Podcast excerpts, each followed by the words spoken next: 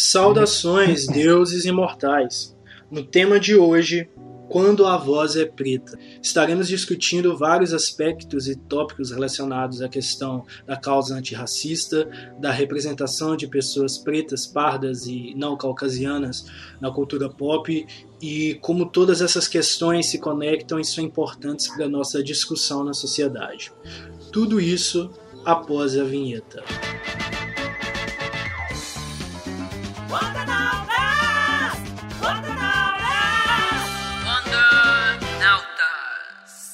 Então, pessoal, sejam bem-vindos mais uma vez, né, ouvintes. É, estamos aqui com um convidado que já esteve aqui uma vez, está de retorno, né? O Denis Teixeira, de 18 anos, do estado do Rio, estudante, garçom e desenhista não profissional. Bem-vindo mais uma vez, Denis. Olá, pessoal. É uma honra estar aqui de novo, participando, ainda mais falando desse tema tão importante. Glórias a Gaia, né? E, e de estreia aqui, nosso amigo Wallace, de 22 anos, de São Paulo, autônomo, e também lá da DC Comics Amino. Seja bem-vindo, Wallace. Olá, muito bom estar aqui com vocês. Eu espero não, não confundir o, o, nome de vocês com como eu chamo vocês por fora, pelo Amino, né? Porque o Amino cria essa influência da gente ficar chamando pelo que não é para chamar quando não é a situação. Mas, enfim, vamos direto para a nossa discussão, né? E, e, é uma discussão que é extremamente importante, né? Principalmente após é, esses acontecimentos recentes, tudo que vem sendo discutido nos últimos tempos, após o Dia da Consciência Negra, né? Tanta coisa que a gente precisa discutir, que a gente precisa rever na sociedade, né? E aí já vamos começando. Aos olhos, aos seus olhos, cada um de vocês, qual a sua cor de pele? Olha, eu me considero pardo, porque eu não me considero preto, eu me considero pardo nem branco. É, assim como o Tutu, eu também me considero pardo. E a segunda pergunta, tirando a partir das respostas que vocês nos deram aqui, você já foi vítima de racismo? Olha, eu que eu me lembre, não, nunca, nunca aconteceu nada do tipo comigo. Não, comigo eu nunca passei por essa situação, não. Pois é, né? Eu, eu acho importante a gente falar sobre esse tipo de, de assunto, porque, por exemplo, quando eu era mais novo e tudo, e eu, eu nunca tinha. Eu já vivi diversas questões, né, mas eu nunca vivi diretamente certas coisas sobre racismo em si. Por outro lado, acontece um fenômeno que, que com o tempo eu vi que é comum isso ocorrer com outras pessoas. Eu não sei se já ocorreu com vocês. Caso vocês queiram acrescentar sobre isso, vocês têm total liberdade para falar aqui antes da gente ir para a próxima questão. Mas é, é uma, uma coisa que acontece que, por exemplo, é uma coisa que eu estava até vendo recentemente numa discussão do Twitter, é justamente especificamente sobre a questão do lugar do pardo na sociedade, digamos assim. Porque nós que não somos pretos retintos, mas também não somos caucasianos, às vezes, quando você está no meio de pessoas brancas, elas te consideram preto, e quando você está no meio de pessoas pretas, elas te consideram branco. E aí você meio que fica sem saber onde é que você se encaixa, qual é essa posição ali, é meio que, sabe, onde é que eu tô, quem sou eu? E, e, isso foi uma questão que eu não percebia diretamente, porque eu não entendia tanto dessas questões, dessas diferenciações. É, eu sempre pensei que eu era pardo porque tinha aquela, aquela, aquele critério de cor que o IBGE falava e toda aquela questão. E, e aí eu, eu entendia isso. O que eu não entendia era quando eu estava em certas situações, pessoas me identificavam de uma forma e em outra situação pessoas me identificavam de outra. E isso tem muito a ver, por exemplo, com uma coisa que uma professora minha da faculdade, que eu estou tendo aula recentemente, ela dá aula de ética e jornalismo para minha turma, e ela estava comentando que para ela ela sempre teve uma identidade de se enxergar como branca. Mas aí quando ela chegou lá nos Estados Unidos, eu não tenho certeza se ela chegou a morar lá ou se ela teve uma temporada, alguma coisa assim, eu sei que ela foi para lá. Ela era vista como latina, ela não era vista como branca. As pessoas diretamente olhavam para ela e não as pessoas brancas dos Estados Unidos identificavam ela como uma pessoa latina, com traços que não são específicos daquelas pessoas ali. E, e aí a gente vê como que o olhar das pessoas sobre nós e, e, os, digamos, entre aspas, títulos que as pessoas nos dão varia muito também de acordo com o contexto em que você está e com quais pessoas você está convivendo. E isso, por consequência, é, afeta em experiências de preconceito, de coisas do tipo que você vai viver. Como vocês responderam, eu também nunca vivi é, momentos específicos de, de racismo, mas é, eu entendo qual é a causa, qual a importância da causa, e, e eu acredito que nós também somos afetados, os pardos, e os pardos e a forma como a pessoa quiser se encaixar, se ela não gosta desse termo, ela quiser usar, um, usar outro. Mas nós que não somos pretos retintos também somos afetados, mas somos afetados menos, digamos, do que as pessoas que são realmente mais retintas, que têm mais melanina, digamos. E, e é uma conversa muito longa, né? Envolve várias questões. E antes de eu prosseguir falando aqui sem parar, vamos para a próxima questão. Você acredita que as produções culturais estão evoluindo na representação de pessoas pretas e pardas? Olha, eu acredito que tem evoluído bastante em comparação com antigamente, né? Tem o, o filme Pantera Negra, né? Que, se eu não me engano, foi o primeiro filme com herói negro protagonista. Teve um, um grande impacto no mundo, foi, foi uma coisa boa, positiva. E precisamos de mais, né? principalmente nesse ano que o racismo voltou a ser uma coisa tão evidente, que ele estava disfarçado e agora ele está sendo mais evidente. E essas produções precisam continuar, né? para o povo entender que essa questão de, de raça, todo mundo devia ser unido, devia ser tudo um, um só. Eu acredito que sim também. É, eu, é, se o Tutu tiver visto por aí, ele vai ver que teve um documentário recente falando sobre é, a parte artística mesmo, museu de arte, essas coisas, parte cultural, falando que não tem muitas mulheres negras sendo representadas artisticamente, que sempre são mulheres de cabelos longos, loiras, de olhos azuis, sendo representadas nos museus. Mas de, um, de uns tempos para cá isso tem mudado e tem sido representado bem pelo lado artístico também. Ah, eu, eu gostaria de acrescentar aqui, enaltecer a atriz Ana Diop da série Titãs. Ela foi um exemplo vivo do, do racismo no, nesse meio aí, do, do, como é que se diz, dos filmes, das séries, entendeu?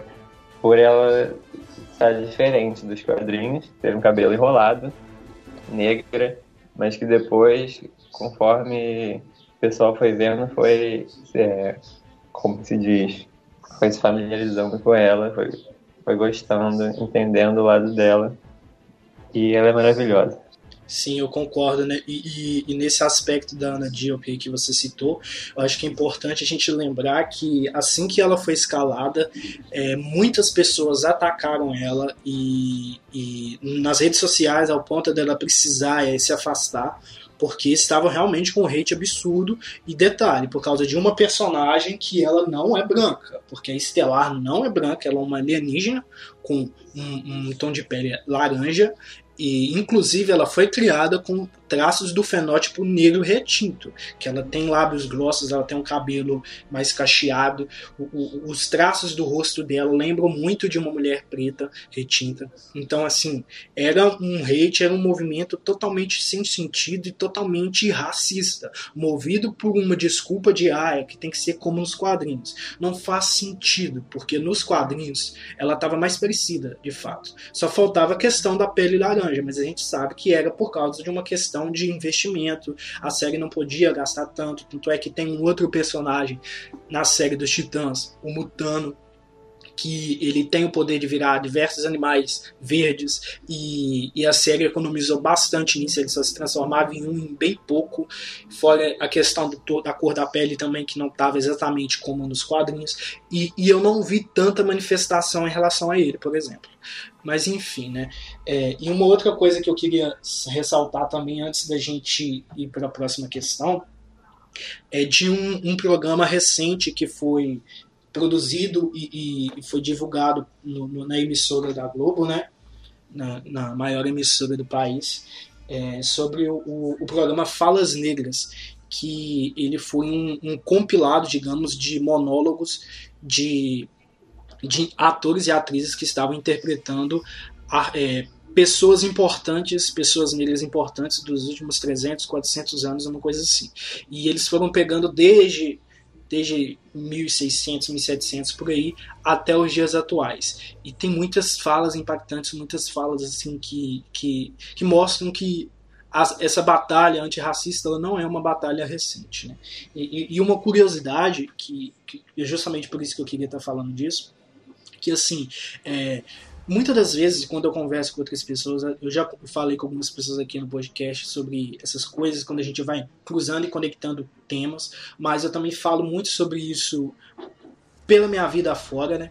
É, sobre a questão da importância das empresas, é, das produtoras, é, trazerem representatividade para esses grupos desfavorecidos. E, e, a gente sabe que é difícil, por exemplo, um, um, uma emissora que tem só pessoas brancas fazer um programa bem feito de, de pessoas negras. Porque assim, como, né? Como que você vai fazer isso? É a mesma coisa, suponhamos que a gente está na DC Comics e todos os roteiristas são brancos. Dificilmente vai ter alguém ali que vai conseguir é, interpretar, entender o, o, que é ser negro, porque você não é, né? A partir de um ponto. É, mas existe um outro recurso, e é algo que eu citei, se eu não me engano, no último programa, sobre a questão da consultoria. É, as grandes empresas elas podem fazer consultoria. Por exemplo, suponhamos que na DC, mais uma vez, a gente está ali com várias pessoas brancas e, e precisam, ou acham importante, fazer uma história de um, de um protagonista negro.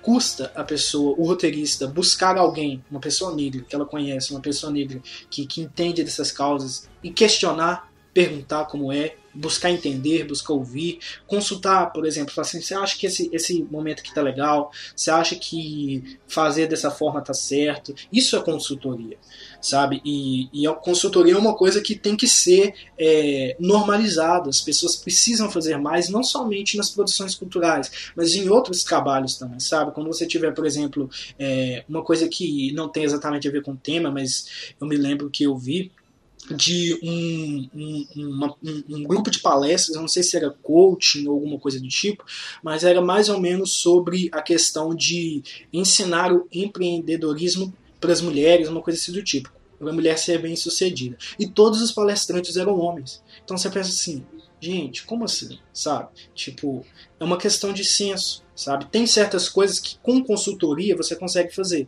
Tem outras coisas que é essencial que uma pessoa é, que entende que vive aquilo esteja ali.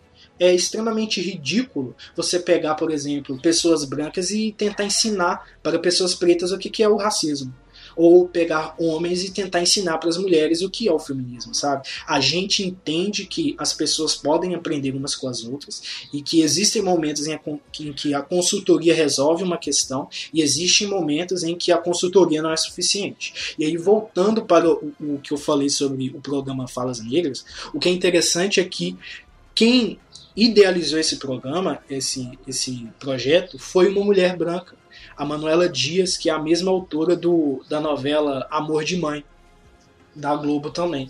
E aí você pensa, nossa, mas uma mulher branca é, buscando fazer um programa sobre pessoas negras. E aí eu estava vendo é, a entrevista que ela fez, é, se não me engano, para o Fantástico, é, que eu estava assistindo, que ela estava falando que pessoas brancas precisam ouvir as pessoas negras, precisa, as pessoas brancas precisam aprender.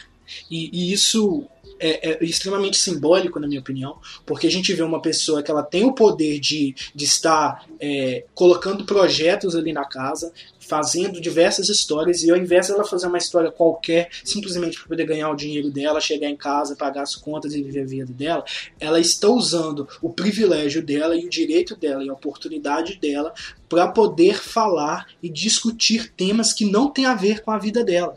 E isso é extremamente importante. Eu acho que a gente tem que ressaltar esses trabalhos e, e valorizar essas pessoas que, que buscam é, levar essas pautas, assim como nós aqui que somos pardos, nos identificamos como pardos, mas a gente está discutindo sobre a questão do racismo que afeta muito mais os pretos retintos.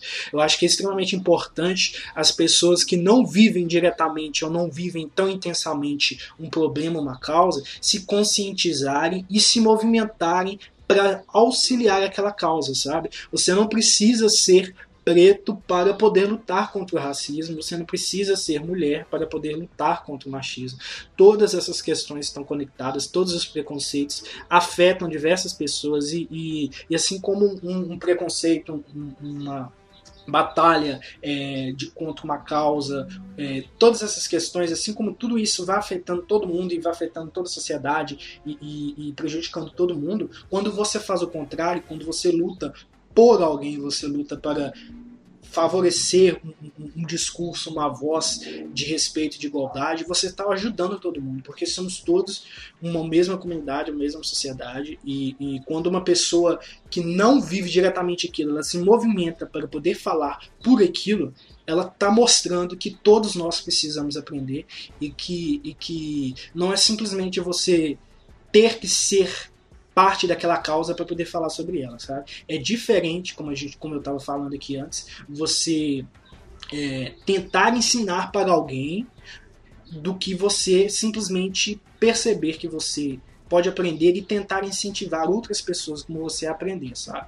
Uma pessoa branca ela não pode ensinar para um preto sobre a questão do racismo, mas ela pode valorizar e incentivar a voz dessa pessoa preta e impulsionar para que esses discu essas discussões cheguem em espaços em que o negro muitas das vezes não tem lugar, né?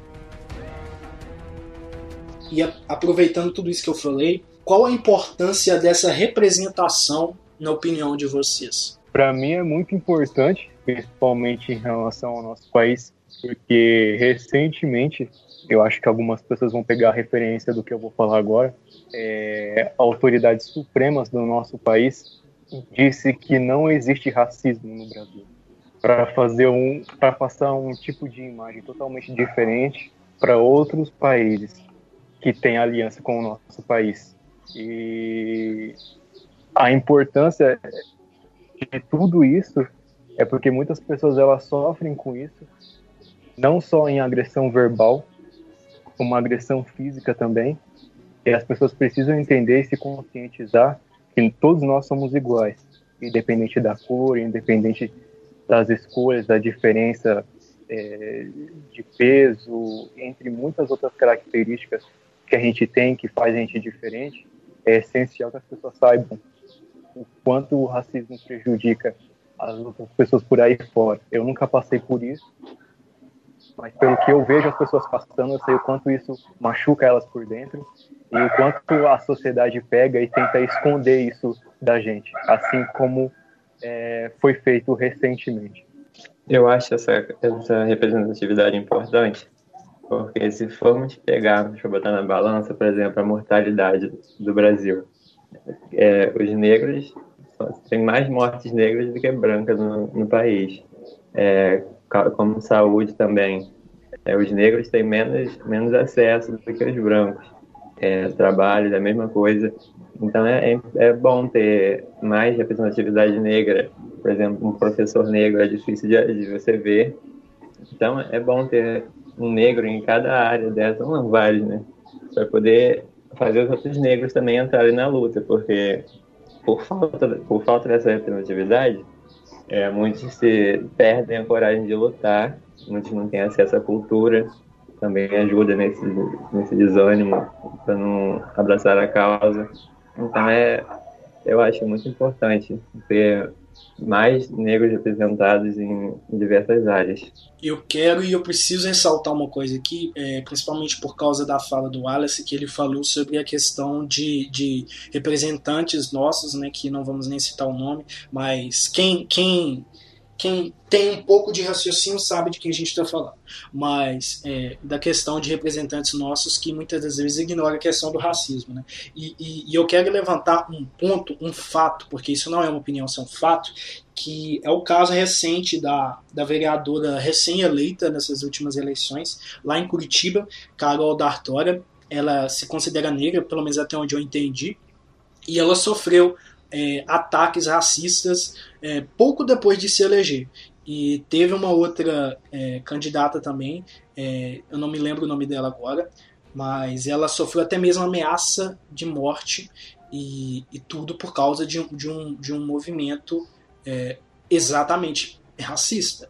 Essa, essa no caso que sofreu ameaça de morte, se não me engano, foi candidata e se elegeu como vereadora também. Basicamente, uma pessoa no Twitter postou, é, eu não vou lembrar as palavras certas, mas basicamente a pessoa falou assim: agora vamos matar a, matar a, a, elege, a eleita, porque aí entra o vice dela que é branco, uma coisa assim do tipo.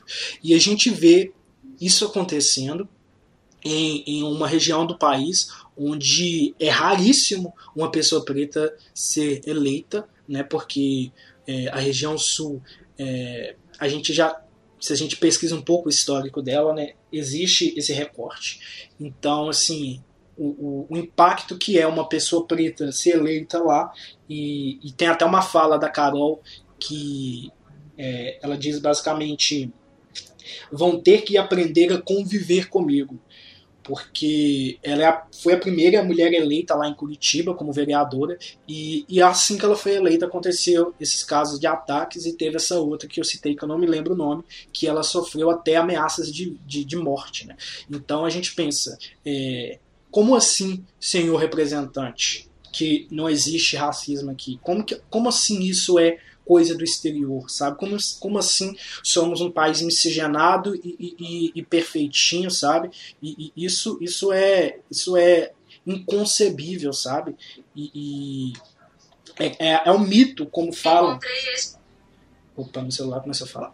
É, é o mito, como falam, da democracia racial, que é uma coisa que não existe aqui sabe? As pessoas tentam nos impor, não todas, claro, mas tem pessoas que tentam nos impor como se existisse mesmo uma igualdade de raça, de gênero, de sexualidade, de credo, como se o país fosse perfeito e todos os grandes grandes problemas que enfrentássemos fossem econômicos e, e, e, de saúde, de educação. Claro que todas essas questões são importantes e fundamentais também, mas elas não são os únicos problemas que enfrentamos. E existem diversas pessoas que estão enfrentando questões que não deveriam nem acontecer. Como assim uma pessoa eleita é ameaçada de morte, é atacada e, e, e as coisas ficam por isso mesmo, sabe? Então, assim, é um absurdo esse tipo de coisa ainda estar acontecendo hoje em dia, e aí vir pessoas que estão no poder para nos dizer que não existe racismo. Então, o que é isso? Uma mulher preta ser ameaçada de morte, uma outra também eleita, é, ser atacada na internet, ser chamada disso daquilo. E se isso não é racismo, isso é o quê? Existe uma outra palavra para poder falar sobre isso?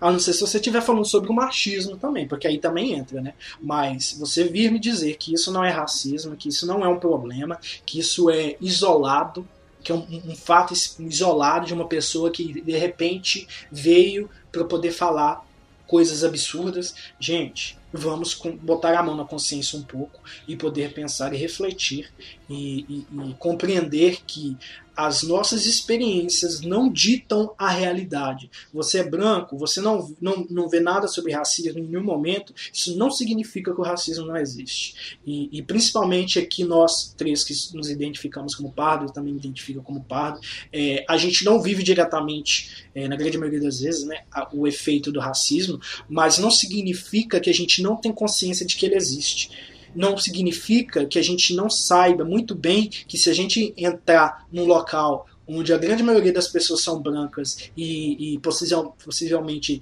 tem uma questão racista instruída ali, elas podem não falar diretamente com a gente é, uma coisa preconceituosa, mas talvez elas vão nos olhar de forma diferente, elas vão pensar é, de uma forma diferente a respeito de nós. Então são várias questões, são vários elementos que envolvem tudo isso.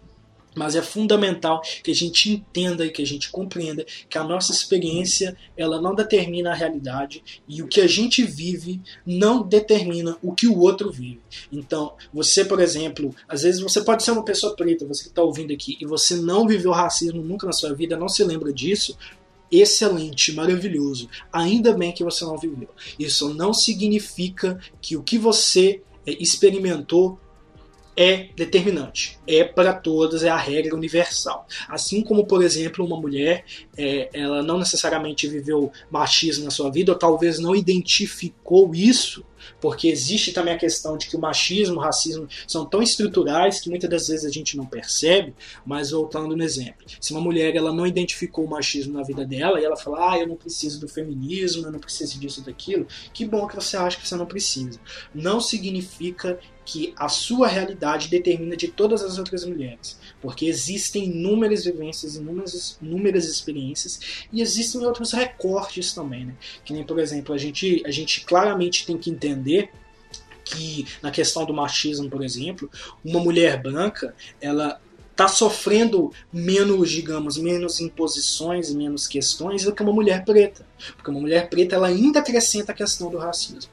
Agora, a mulher branca, por mais que o, o machismo é, provavelmente esteja afetando ela ali, ela ainda passa, digamos, visualmente como parte da sociedade por ser branca.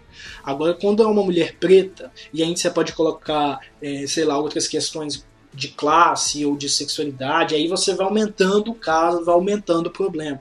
Então é, é preciso que a gente entenda que as nossas experiências não determinam as experiências de todos e a gente precisa buscar entender a questão macro, a questão maior do que nós, maior do que o indivíduo e, e, e pensar sobre a comunidade, sobre os grupos, sobre as vozes, sobre tudo, né? Tudo isso está conectado porque é, é impossível a gente estar tá falando sobre questões sociais pautando somente no indivíduo, somente no que ah, eu vivi assim, então é assim, né? Vamos para a nossa próxima questão. Quais personagens negros das HQs mereciam mais destaque e por quê? Cara, na minha opinião, sem dúvida, a Tempestade da Marvel. Ela tem um grande potencial, ela, ela é, acho que é a maior heroína negra dos quadrinhos, né? Não, e nos filmes, nas séries e tal, ela nunca teve uma, uma grande importância, sempre deixada de lado. Mais uma vez, sobre a questão do racismo, sempre deixaram ela de escanteio. E ela, ela aborda tanto do, da cultura negra, africana, e eu acho que ela merecia muito espaço que virar um filme solo no nível Pantera Negra. E acho que ia impactar bastante a, a, as comunidades do mundo. Eu não discordando do tu, mas eu acho que diferente da Tempestade, que eu acredito que ela tem um pouco mais de destaque e é mais querida também pelos fãs, é, eu sempre vou defender a causa do personagem vigilante Batwing, que é o Batman da África, que possui uma grande representatividade e foi uma perda assim mesmo que a editora teve em aproveitar o personagem e repassar essa história do personagem para a tela pública mesmo brasileira e para todas as telas internacionais e para o cinema e etc. O que ele poderia ser e como ele pode ser forte, assim como o Pantera Negra. Infelizmente, eles não fizeram esse investimento e ele tem muita história de superação, racismo, tudo que está interligado com, com, o assunto de hoje, o tema de hoje, está interligado também com o Batwing. E infelizmente a editora não levou essa ideia muito para frente. Apesar do personagem hoje ele ter um certo tipo de destaque é, em uma das séries da DC Comics, que é a série da Batwoman, é, ele poderia ter sido aproveitado melhor eu acho que eu concordo com os dois exemplos de vocês e, eu acrescentaria até outros personagens aí, né? É, recentemente a DC Comics anunciou um grande evento dela que vai começar em janeiro, que se não me engano vai ser em janeiro e fevereiro, que é o DC Future State, no qual eles vão avançar um pouco no tempo e vão mostrar personagens do futuro assumindo mantos de heróis clássicos e o, qual o destino desses heróis clássicos e tudo. E, e, e foram, foram anunciados diversos personagens extremamente representativos. A gente está falando muito nos últimos dias, é, não, não digo o podcast em si, mas digo a comunidade nerd está falando muito sobre a Yara Flor, que é a Mulher Maravilha brasileira indígena, que é, mal estreou nos quadrinhos e já está sendo discutida a possibilidade dela ter uma série pela CW e é uma personagem extremamente representativa, né? Porque ela é brasileira, ela é latina, ela é, ela é mulher, ela é indígena, então são vários recortes, várias questões que, que agregam muito as discussões ali e afinal de contas é a Mulher Maravilha, né? É a maior personagem feminina da cultura pop. E isso é extremamente poderoso você colocar é, a Mulher Maravilha como uma pessoa latina, como uma pessoa indígena, e, e é extremamente significativo. Mas também tem outros personagens que estão recebendo destaque. Tem, por exemplo, o Flash, o novo Flash. Eu não me lembro o nome dele ou dela. E dele ou dela porque é um personagem com gênero fluido, vem de uma terra alternativa. E, e aí a gente já vê uma série de, de, questões que podem ser abordadas com esse personagem, porque né, o, o, os personagens de gênero fluido é, não são tão recorrentes assim nos quadrinhos e ainda hoje muitas pessoas têm dúvidas sobre o que é ter gênero fluido, né, é, o que é você ser não binário, essas, todas essas questões de identidade de gênero e tudo. Muitas pessoas têm dúvidas sobre isso e qual a melhor forma de aprender sobre isso é do que ter um personagem carregando aquela, aquelas questões, aquelas identidades e nos ensinando de, de, é, enquanto nos diverte né? Não tem forma melhor. Mas a personagem que eu gostaria de destacar aqui também é a Núbia, que é que foi criada como a irmã gêmea da Mulher Maravilha nos anos 70, 60, por aí, se não me engano. E ela é uma mulher preta e, e, e ela tinha basicamente os mesmos poderes da Mulher Maravilha, da Diana. É, só que ela teve um, um, destino, digamos, um pouco diferente. E a Núbia, ela sempre foi subutilizada, porque ao longo dos anos ela, ela desapareceu das histórias da Mulher Maravilha, ela aparecia em coisas pontuais. É, nos últimos anos, é, ela se tornou a Mulher Maravilha oficial de uma terra específica do multiverso da DC Comics. Para quem não sabe, a DC tem diversas terras e realidades. E só que ela nunca teve tanto espaço quanto merecia nos quadrinhos da Mulher Maravilha. E, e lá para 2017, 2018 mais ou menos, a DC criou um irmão gêmeo para Diana que se chama Jazão, que tem poderes parecidos com ela e tal, e, e tá ali como um auxiliar para ela, mas eu fiquei sempre me perguntando por que vocês não utilizaram a Núbia? Que ela já, ela já, existe, já existia, já era uma personagem que tinha um, um, um, um, fandom, digamos, já tinha muitas pessoas que, que queriam ver mais dessa personagem. Por que não utilizaram uma mulher preta que já era irmã gêmea da Mulher Maravilha. Por que ter que criar outro personagem? E, e eu não estou dizendo que o Jazão é um personagem ruim nem nada disso, mas é, eu penso que a existência dele, a criação dele, não era necessária.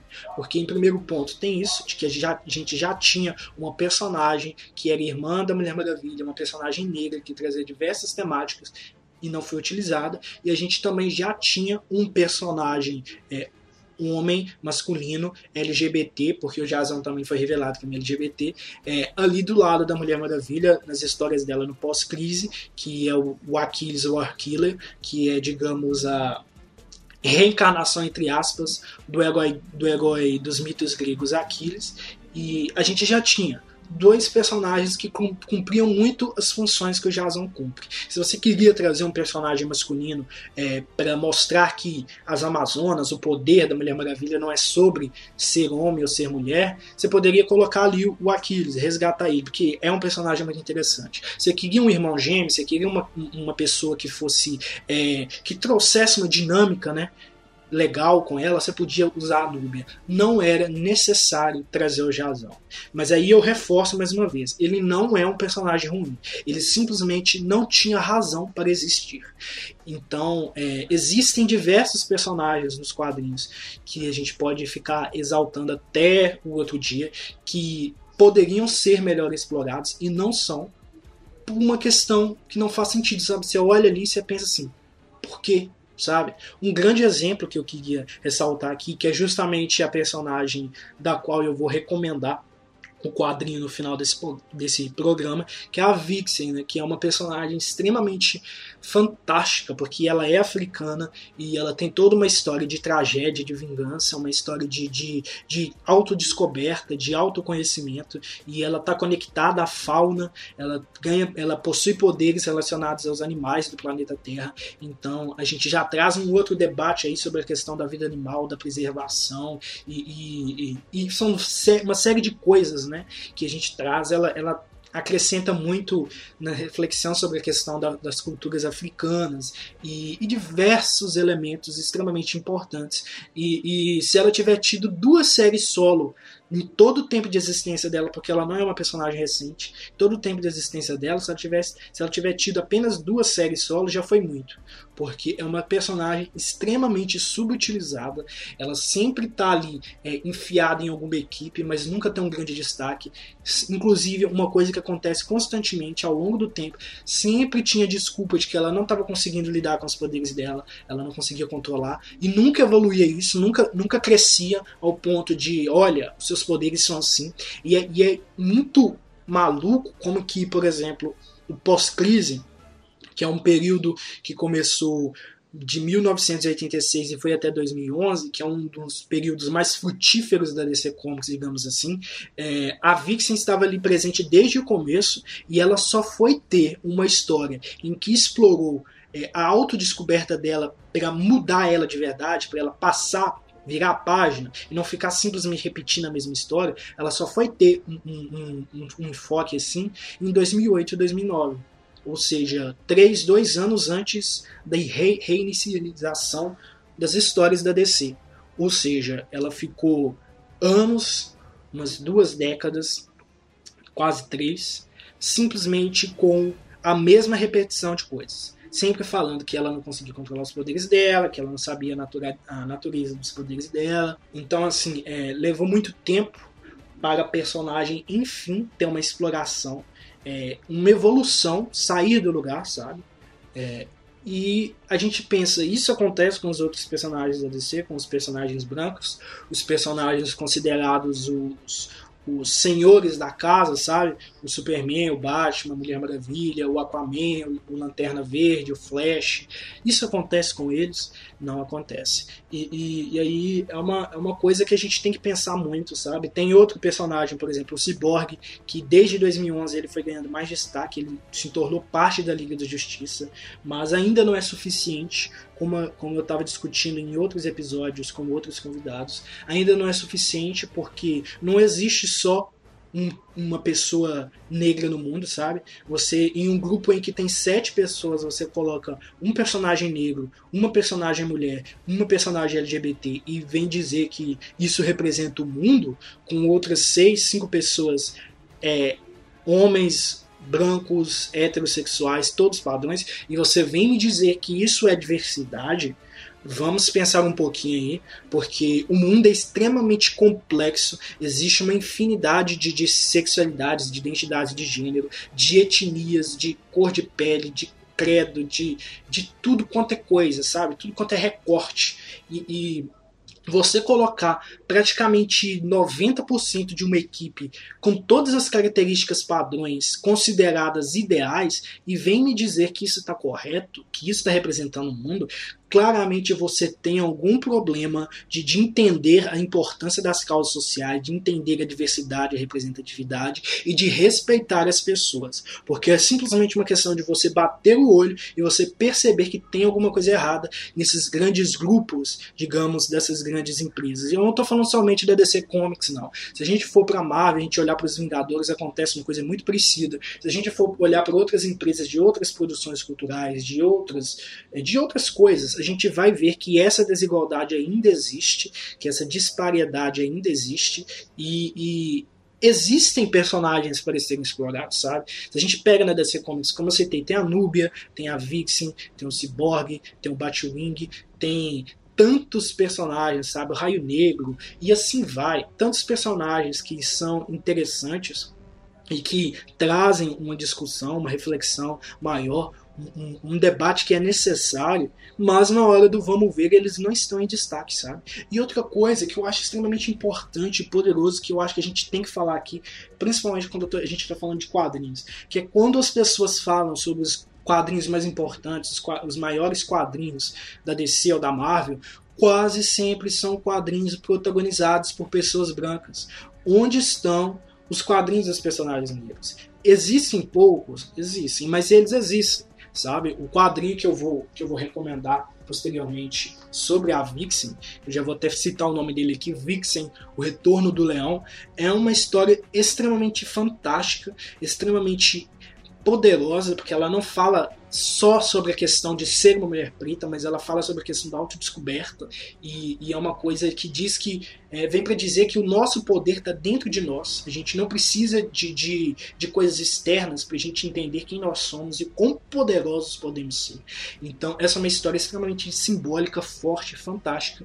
E cadê as pessoas falando que ela é uma das maiores histórias da DC Comics? Eu não vejo ninguém citando uma história da Vixen como uma história que as pessoas precisavam ler. O que que eu vejo? As pessoas falando sobre Batman Cavaleiro das Trevas. Ah, porque esse, esse quadrinho revolucionou o mercado a Crise nas Infinitas Terras, porque foi o grande reboot do, do da, da, DC, Reino da Manhã, porque estabeleceu a Mulher Maravilha, o Batman e Superman como a grande trindade, e, e histórias aqui e ali do Superman, do Batman, enfim, isso e aquilo. Onde estão as histórias que falam sobre questões que são realmente, que são realmente importantes para o mundo, que não são somente sobre questões de quadrinhos, questões que afetam vidas, questões que estão matando pessoas, que estão destruindo experiências, vivências, acabando com famílias. Onde estão o, o, a exaltação, onde está a exaltação desses quadrinhos que fazem isso? E esses quadrinhos existem. É, tanto é que o programa ele existe aqui justamente para poder ressaltar esse tipo de discussão e falar sobre quadrinhos que fazem isso. Eu já citei alguns quadrinhos aqui ao longo do programa que são é, muitas das vezes desconhecidos, mas que têm um papel muito importante. Onde estão todos esses grandes fãs, grandes conhecedores da DC Comics ou da Marvel Comics, na hora de exaltar e de considerar que essas histórias são tão importantes ou até mais importantes do que essas tantas outras aí? Onde estão essas pessoas? Cadê a exaltação dessas histórias que, que revelam as vivências dos negros, as vivências dos LGBTs, das mulheres, que exaltam problemas sociais? Porque uma grande história não se faz somente com um, um, um roteiro bem feito e, e, e uma história divertida, ela também tem que ter algum tipo de contexto, algum tipo de mensagem, de reflexão. E que mensagem é mais importante do que a mensagem de dar espaço para as vozes que estão sendo silenciadas. Para mim não existe mensagem mais importante, porque a partir do momento que você considera que todo mundo tem direito de consumir quadrinhos, todo mundo tem direito de consumir filmes, séries, novelas, é, e essas pessoas estão sendo silenciadas, é, é necessário que essas histórias falem com as vivências dessas pessoas, mostrem para elas que elas são pessoas normais como quaisquer outras, que as características delas não não permitem, não devem permitir que os outros se achem superiores a elas, que elas sejam oprimidas, que elas sejam silenciadas. Essas questões de, de dar espaço, dar voz para as pessoas, aliás, dar voz não, porque voz as pessoas já têm.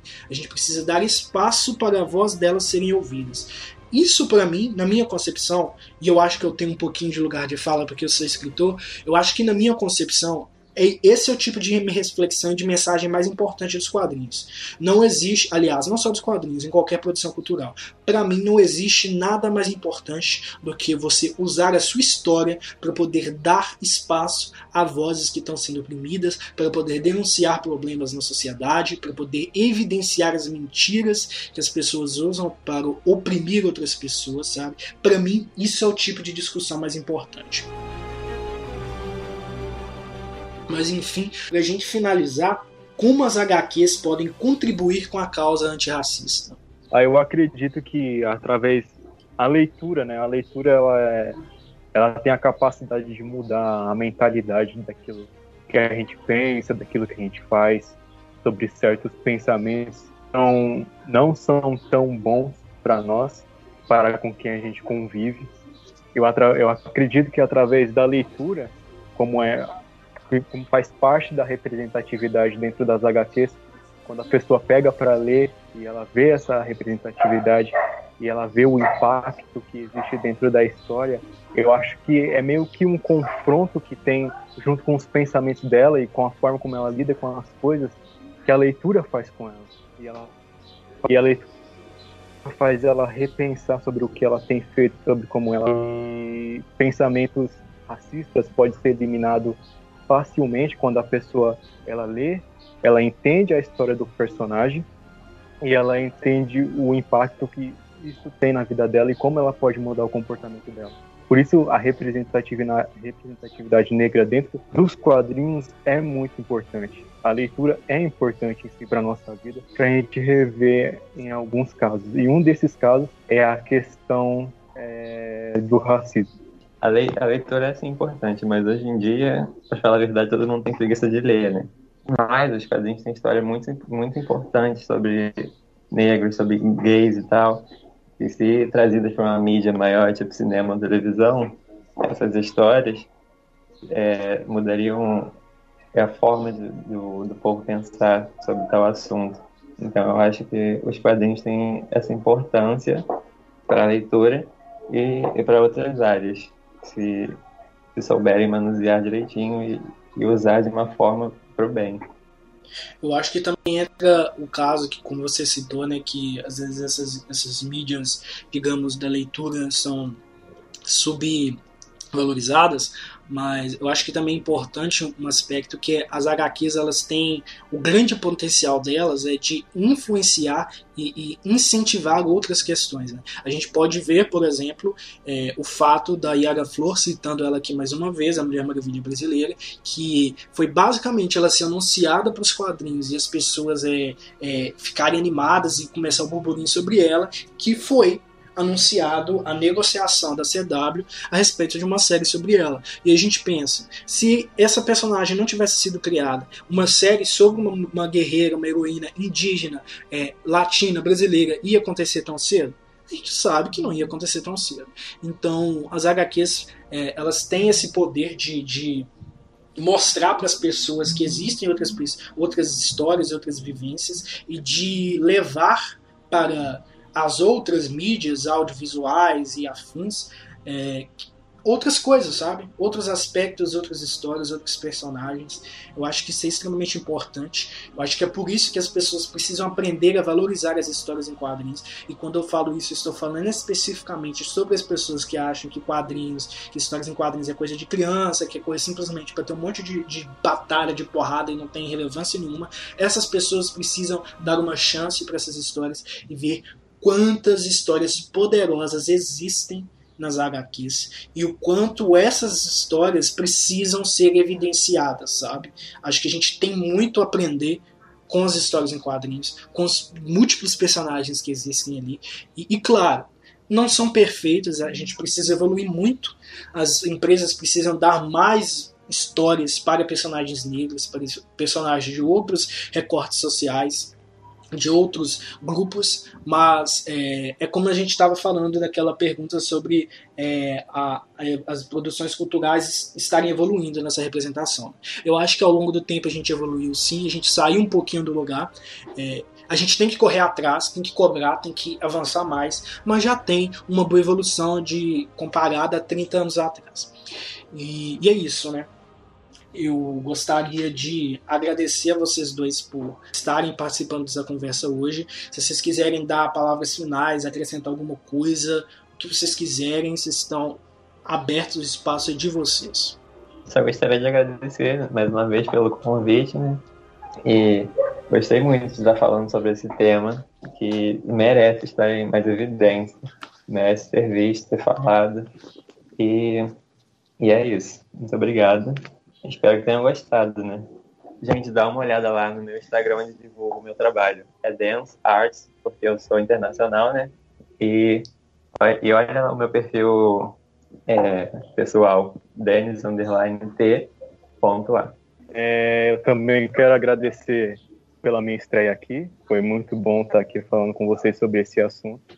Eu espero que tenha mais destaque aqui nos seus podcasts, Raul é, entre outros muitos assuntos também que precisa ser representado aqui. Eu gostaria de ver e de ouvir mais. Para o final, eu quero divulgar três trabalhos de três pessoas que são muito importantes na minha vida. Uma delas é da minha namorada Camila. Quem quiser conferir as edições dela, ela também trabalha com isso. Vai lá no Instagram dela, arroba só que não Camila.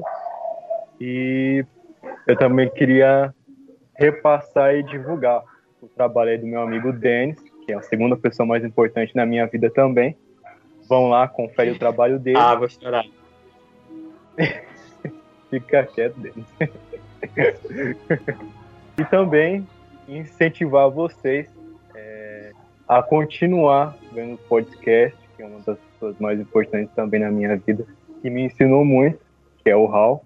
Continue aí sintonizado com ele, acompanhando. E vocês têm muito a aprender com ele, assim como eu aprendi. É isso. Glórias a Gaia, glórias a Gaia, viu? E foi muito bom estar com vocês aqui. Se, se Deus quiser, a gente vai ter outras oportunidades para poder falar de outras coisas aqui também. E foi muito bom mesmo. Espero que os ouvintes também gostem dessa conversa, né? Porque, como a gente estava ressaltando, como eu tentei ressaltar ali no começo, é, a gente precisa estar tá falando sobre todas essas questões e precisa, precisamos estar incentivando as discussões de causas que talvez não afetem tanto a gente, mas a gente tem muito a aprender e muito a incentivar para pessoas é, que são parecidas com a gente, talvez, a buscarem aprender também, né? Porque o mundo é de todos nós, todos nós estamos conectados, então um problema quando ele afeta um, ele também afeta o outro. Ele só não afeta quando você é egoísta, quando você acha que a vida é somente você, somente as suas conquistas são somente suas, mas pode ter certeza que em um determinado momento isso vai voltar para você, porque é assim que a vida funciona. Então é isso, né? Eu queria também é, divulgar aqui antes da gente finalizar minhas redes sociais. Você ouvinte, se você quiser conhecer minha vida pessoal, um pouco dos meus demais trabalhos, você pode me encontrar no Instagram, arroba ou no Twitter, arroba Epifânio, Michael. E você também me encontra, tanto eu quanto o Wallace, e encontrava o Arthur lá na DC Comics Amino, onde nós três éramos líderes, o Arthur largou o barco, mas estamos lá e a gente discute sobre questões de quadrinhos e afins. Então é isso, né, gente? Obrigadão demais. E agora a gente vai para o nosso momento recomendação. O momento recomendação de hoje é sobre a história Vixen, o Retorno do Leão. Escrita pela roteirista G. Willow Wilson, com a arte de Carlos Urbano, ela foi publicada nos anos de 2008 e 2019 e tem apenas cinco capítulos. É, o enredo é sobre uma experiência que a Vixen vive, é, que após uma missão junto dos demais membros da Liga da Justiça, ela descobre que a Intergang está agindo para dominar Zambezi, sua terra natal na África. O destino parece convocar Mary Jerry McCable, a Vixen, para o retorno ao seu lar, numa jornada de autodescoberta e vingança pessoal contra o homem que matou sua mãe.